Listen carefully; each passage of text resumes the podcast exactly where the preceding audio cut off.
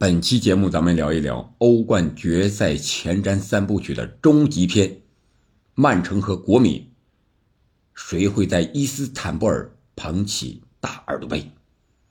话不多说，直接上干货。我想围绕这么几个问题吧：第一，双方会采取什么样的首发阵容和战术打法？第二，比赛的进程会是怎么样的？第三。谁会成为关键先生？第四，会发生什么样的意外？玄学这个时候会附谁的体？第五，也就是最终的结果，谁会捧杯？那咱们一个一个的来。这五个问题，我想也是大家比较关心的问题。现在双方球员、教练，包括名宿什么之类的啊，该到的都已经到了伊斯坦布尔。啊，都已经踩了场了，探了班了，是吧？嗯，都有自己支持的球迷团体。那我们看看这个战术打法呢？我觉得这两支球队目前可以这么说吧，是如日中天的传控，碰上了炉火纯青的防反。国米是防反，曼城是传控，是升级换代版的传控，是吧？是。有了高中锋的传控，而国米的防守反击呢？三五二阵型打的也是炉火纯青，要不然他们也不会一路靠这种阵型来到欧冠决赛的赛场。首发阵容预测，我觉得这个应该是比较简单的，多绝大多数的球迷呢，应该是能够预测到十之八九。曼城这边，他是因为是主场身份，他是守门员应该是埃德森。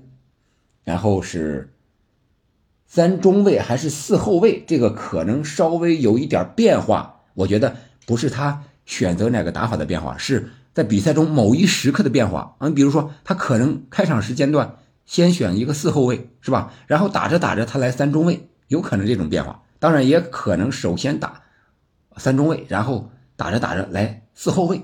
但是我觉得后防线上目前来看啊，如果是沃克。伤病没有任何问题的话，他应该是右边后卫的首发，或者说右边中卫的首发，然后中间是鲁本迪亚斯，左边应该是阿坎吉。这是在欧冠在其他比赛里已经证明过了。因为这个阿克这个伤病到底状态怎么样还不知而知。当然，如果沃克这个伤病打不了的话，有可能阿克是打这个左边的中卫，然后阿坎吉打右边的中卫。然后四个后腰呢，我觉得应该是京多安、罗德里、斯通斯，还有这个呃丁丁，是吧？这是这四个中场的后腰。然后前场左边格拉利什，右边是碧玺，这应该是首发的。然后前面顶个哈兰德，高中锋，对吧？我觉得瓜迪奥拉再怎么整活，这个时候他不会再把高中锋给拿下了吧？他两年前的时候对阵切尔西的决赛，对吧？就是因为把这个热苏斯呀、什么阿圭罗呀，全都放在了替补席上，结果打了一个无锋阵，让斯特林快乐了一把。但是整个曼城却是没有夺得那个赛季的冠军，被称为整活搞科研的瓜帅，自己把自己坑了。我们看现在的瓜迪奥拉的战术，可以说是愈加的成熟，或者说更趋向于夺冠。我们看他足总杯啊，是吧？联赛呀。还有欧冠晋级对皇马呀，对拜仁呀，对阿尔比莱比锡呀，这些比赛他都是非常求稳的，特别是主场这一块客场这一块那平局就平局吧，无所谓。然后我在主场，我在大胜，这个就是非常可怕的地方。我之前说过了，不过多说了。这是曼城的首发，他的替补呢应该是阿克、福登、阿尔瓦雷斯、呃马赫雷斯。菲利普斯、拉波尔特这几个人大概率会有可能替补出场，当然也有可能一个人不换啊。这个主要是看比赛的走势了。国米这边三五二，大家应该是没有任何的疑问了。门将奥纳纳这个状态非常的好，个人能力啊条件都不错。然后三个中卫，从左到右是巴斯托尼、阿切尔比、达米安，这个应该也不会有太大的问题，除非有伤病。然后是。五个中场一字排开，迪马尔科、恰尔汗奥卢、布罗佐维奇、巴雷拉、邓弗里斯，是吧？两个前锋，卢卡库、劳塔罗，或者说哲科和劳塔罗，这个可能是国米要变的点。正常情况下应该是哲科首发，但是最近这两场比赛的状态来看，我觉得卢卡库的状态比哲科要好。当然，这个要取决于小任加吉认为谁在前六十分钟，或者说换人之前这段杀伤力更强，或者说给曼城的后防线带来的隐患更大。他会选择谁上，然后还要考虑最后时刻如果上场那个绝杀能力谁更强一些，他会选择谁上，这个是需要权衡的。但是正常情况下有可能是哲科首发，然后卢卡库是一个后手。那替补呢，就是卢卡库和哲科，他俩有一个是替补的，然后是戈森斯、阿阿斯托尼是吧？德弗赖，还有丹布多西奥、克雷亚，据说伤病。也有一点点情况，然后就是姆希塔良。听这个小任加吉采访的时候说，姆希塔良已经恢复到百分之百了，也就是说可以比赛，但是状态如何，能不能首发，我觉得这个可能也有一定的啊这个变数，就是中场这一块他是能不能首发的一个问题啊，大概率我觉得不会让他首发，毕竟伤愈刚刚复出，让他打决赛，这个确实有点冒险。这是两个队的阵容，那打法上呢？和这第二个问题，咱们一块来啊。一个是传控，一个是这个防反，就是第二个问题，就是什么样的比赛进程？也就是说，这个开局怎么抢？谁先抢？谁会抢到开局？我个人感觉，如果我是国米的主帅，我尽量中立的说啊，我尽量中立的说，因为我在节目中说过。我曾经说，哎呀，感觉这国米决赛有机会啊，有可能夺冠。有的人说我就是国米球迷，哎，咱们也喜欢国米，但是我个人感觉我是一个相对来说比较中立的球迷，就是我只喜欢足球。至于哪支球队嘛，可能关注的多了，呃，可能了解的更多一点，但是更多的情况下，我是一个比较中立理性的球迷。那今天这个咱们就是尽量中立的说。战术打法抢开抢开局，如果说我是小因扎吉，我会抢开局。为什么？前十五分钟我就抢他。国米和曼城这两支球队啊，都有过同样的经验和教训，就是开场的时候有过，是吧？足总杯决赛十一秒进球，也有被人家两分钟啊打我一个的，都有啊，都有。所以说，这个开局怎么抢、怎么防是非常关键的。如果我是小因扎吉，我会先抢十五分钟。为什么？你听我分析分析，是不是这个理儿？因为这十五分钟，如果你能抢下一个来，那当然是最理想的结果了。但是你抢不下来，也会给对手形成威慑，让他不敢轻易的压上进攻，起到一个敲山震虎的这么一个作用。再有就是，一般的球队啊。当然，也包括这不一般的曼城和国米，都有打盹的时候，特别是开场刚刚开场这一段时间，很容易打盹。我记得这个看一个节目，说杰拉德在十八年前的伊斯坦布尔之夜啊，他在开场之前这一段时间，刚一上场这段时间，那就是懵的，什么技战术啊，什么赛前的布置全都忘了，是他自己亲口说的，全都忘了。你想杰拉德这种球员，你再加上是吧？刚进决赛啊，进决赛、欧冠决赛这种场面，是吧？从这个仪式开始，导致各种啊乱七八糟的东西都在这里边一弄，很多球员、个别球员就有可能这个心理素质不行，就会出现失误。所以说，这个抢开局意义非常的大，抢的越猛，有可能这个结果越好，当然也有可能适得其反，这个就看你怎么衡量了。如果是我，我会选择抢开局，十五分钟之后。那我就防守反击，稳守反击了，不管进不进球，啊，那我就好好的稳，然后伺机反击，正常的打法。当然，还有一种可能，可能更大的可能，小金大吉会选择前七十五分钟都是稳守，然后留后十五分钟进行反击，这是他的后手，这个也有可能，这是两种走势。但是我觉得呢，如果你给瓜迪奥拉七十分钟之内你不让他进球。对于国米来说，那就是成功了，因为那个时候，曼城的心态会非常非常的着急，他的失误、他的漏洞就会多，你的机会就会多。瓜迪奥拉在接受采访的时候也说了啊，他说的很有哲理。他说，对于零比零这一个比分，曼城的队员看来那就是输了，而国米的队员看来那就是赢了。确实，目前两支球队的这个实力来说，确实也是如此。现在我刚看到一个消息，就是曼城目前已经超越了皇马，来到了所有球队榜的第一位，价值榜的第一位啊，这是实实在在的第一。如果能再拿到欧冠冠军的话，那真是实至名归了。所以说，现在曼城是一支强队，强队有强队的好处，也有强队的坏处。刚才讲了，这就是坏处，他的心理压力可能会更大一些，认为夺冠压着对方打是理所应当的。但是足球它是圆的呀，弱者爆冷的机会比其他球队会，其他的比赛项目会更多呀。所以说，这个开局我觉得是非常关键的。然后这个走势呢，肯定是就是曼城，他不会再让出自己的控球率。我觉得这样的一场比赛定胜负，瓜迪奥拉不会轻易的让出自己的控球率。他有可能就是某个时间段，你比如说三十五到四十分钟啊，到四十五分钟这一段时间，他可能球员稍微有点累，我需要倒脚歇一歇，然后这个时候他可能要稳固一下防守，是吧？然后让对方打几脚。传几脚，传那么五到十分钟的一个球，主导一下。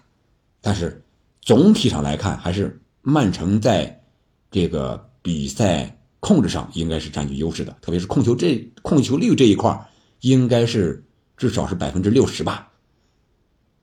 然后我们看第三个问题，谁会成为关键先生？是哈兰德，还是老塔罗，还是其他人？我个人感觉啊。这个关键先生不一定是进球的，有可能是防守的，是吧？门将，也有可能是攻守转换那一下德布劳内，或者说是恰尔汗卢、巴雷拉都有可能。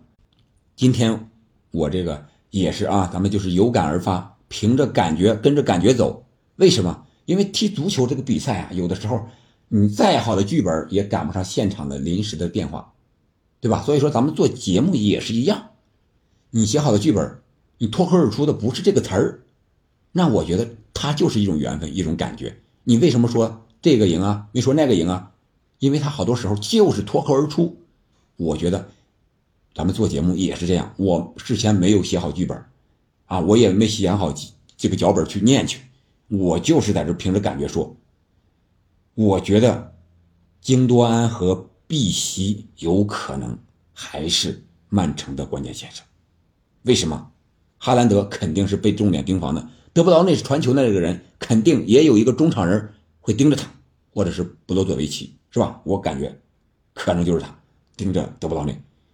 那其他人的机会相对来说就多一点了，是吧？罗德里的远射呀，是吧？包括碧玺的穿插呀，京多安的后插上呀，格拉利什很可能还是抱着一个边，这是一个曼城的一个。助攻方向说白了，主攻还是放在右边，丁丁、碧玺，包括京多安有可能围着这边打。那边呢，格拉利什抱一个边，把对方的邓弗里斯啊给他压制住，别让他进攻就行了，这就完成任务。然后国米这边呢，我感觉他这个防守反击，刚才讲了炉火纯青啊，守门员一个大脚，卢卡库或者哲科一一坐，然后奥塔罗一个插上，就有可能进球啊。我们看，十三年前国米决赛战胜拜仁，米利托的两个进球，第一个进球就是守门员一个大脚，米利托一做给了当时的十号，是吧？叫斯内德，斯内德再一带一传给米利托，直接进球了，就是这么简单，就是这么简单的进球啊！十秒钟，我觉得国米完全有这个能力的。他打巴萨三比三那场比赛。有多少个球是这种进球的方式，对不对？我们可以回顾一下。当然，曼城也有这个能力。现在曼城就是说如日中天呢，或者说升级换代呢，因为他除了传控之外，他还有快攻，这个确实是可以说是弱点很少的一支球队啊。这个就是我认为关键先生啊。曼城这边是京多安和丁丁，当然那边的呃防守这一块有可能就是沃克，他的回追能力还是太强了。对吧？然后国米这边呢，就是我觉得啊，一个是门将，一个是卢卡库、劳塔罗这个前锋线上这几个队员，因为国米这种打法是吧？他收回来被射门的次数我们讲过是很多的，所以说奥纳纳这个门将的发挥非常的关键。然后我们看第四个问题，会发生什么样的意外呢？会不会有什么样的玄学附体？最大的意外，我觉得就是裁判这一块马奇尼亚克有惊无险的还是执法者。我们看他执法世界杯决赛，总体上看是非常的公平的，而且非常的坚决，是一个硬汉。我希望这是一场可以忽略裁判的比赛，那是非常精彩的，非常。球迷喜欢看见的，但是我们看欧联杯的决赛是吧？手球，包括其他比赛的决赛也有手球判罚的问题，这个有可能是决赛场上最大的意外。如果出现一个意外的手球，到底该不该判点球？其他的，我觉得在禁区之内绊人呀、拽人、拽人呀、摔倒呀，这个 VR 回看的话都能看得清清楚楚。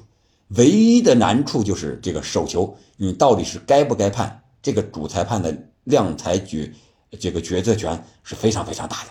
他可以判，可以不判。他认为啊，这就是有意的；他认为这就是无意的。那你没有任何的办法，因为裁定权确实在他的手里。这个可能是最大的意外，也有可能是左右比赛这个胜负手的一个关键。那其他的呢？玄学的方面，比如说啊，今年是什么？阿根廷夺得世界杯了，那不勒斯夺了意甲冠军了，都是马拉多纳附体呀。有的人说是吧？我听这个第一视角节目，也那个老师说，这个看哪个队，这个阿根廷球员出场多是吧？现在来看，一个是老塔罗，一个是阿尔瓦雷斯，可能老塔罗首发肯定是铁定的了，阿尔瓦雷斯呢不一定是首发，是吧？那还有个克雷亚国米，克雷亚据说有伤病，不一定能够出场。我觉得这个真没必要了。马拉多纳附体是他效力过的球队吗？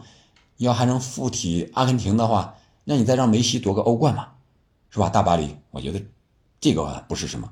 还有就是伊斯坦布尔之夜，是吧？之前是米兰和利物浦，一个是意甲的，一个是英超，这次又来了意甲英超。上次是英超的，是吧？三比三逆转，然后点球胜了。这次会是一个什么样的结局呢？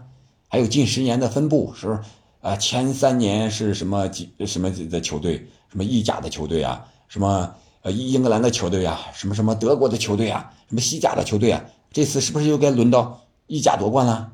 我觉得这些个确确实实都是有点儿，就是博流量也好呀，无稽之谈也好，我觉得没什么太大的意思。太大最大的这个感觉还是两支球队临场的发挥，是吧？这个是最有可能、最玄学的地方，就是我看那个球就要进了，他就是不进。有这种可能，是吧？比如说哈兰德，那球打上就进，结果就是碰不着。这种情况可能在平时的比赛中很少发生，但是到了决赛，它就要发生，谁也没有任何的办法，那只能怪你的命了。这真是这是玄学的一部分。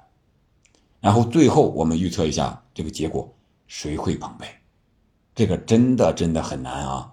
有的人可能绝大多数人看好曼城。但是我觉得九十分钟的比赛，以国米现在的实力、心态、状态来看，他是完全有能力能守个零比零。刚才讲了，他守九十五分钟是吧？瓜迪奥拉一直讲九十五分钟，守九十五分钟零比零，然后再到加时赛，再到点球大战，有没有可能？那个心态的变化啊，是随着比赛的进程。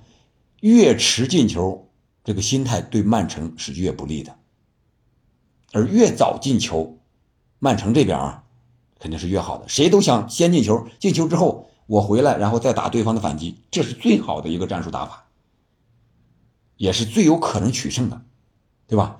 但是，我个人感觉，无论谁拿冠军，肯定是非常焦灼、非常惨烈的一场比赛，因为意大利的球队他不像曼联一样。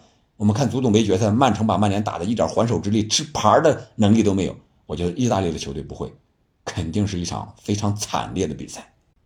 那有人说了，会不会一边倒呢？其实我一开始也想过这个问题，曼城会不会就像打曼联足总杯这种，控的国米一点脾气都没有？我个人感觉这种决赛不会，特别是遇到意大利的球队，这种可能性就又降低了一个档次，很难出现那种一个队完全压制另一个队在决赛赛场这种比赛。哪怕就是，是吧？十三年前那个伊斯坦布尔之夜啊，十八年前伊斯坦布尔之夜，他也是各踢了三十呃半场好球啊，然后回来就是点球大战呀，是吧？A.C. 米兰和利物浦啊，他是这种。但是我觉得这场比赛，曼城赢球的可能性更大一些。为什么这么说？刚才咱们就说过了，升级版的是吧？升级换代版的传控。呃，遇上了这个炉火纯青的防守反击，但是防守反击，那你就需要一些运气的成分，对方不进球，然后我的成功率特别的高，这个都是需要运气的，而这个运气两方面都占了，哎，这个概率就相对来说要小一点，所以我觉得曼城最终捧杯的概率会更大，而最终的比分呢，双方进球。应该加起来不会超过三个，最有可能是二比一或者一比零这样一个比分吧，因为前两届都是一比零嘛，还是前三届呀，决赛都是一比零啊，大概都是一比零了，所以说进球应该不会太多，除非除非出现意外，很早出现意外，比如说手球，曼城进球了，一比零，早早就一比零了，这国米逼着没办法了，下半场就得开始往上压了啊，结果这空档出来了。可能会出现一个大比分的比赛，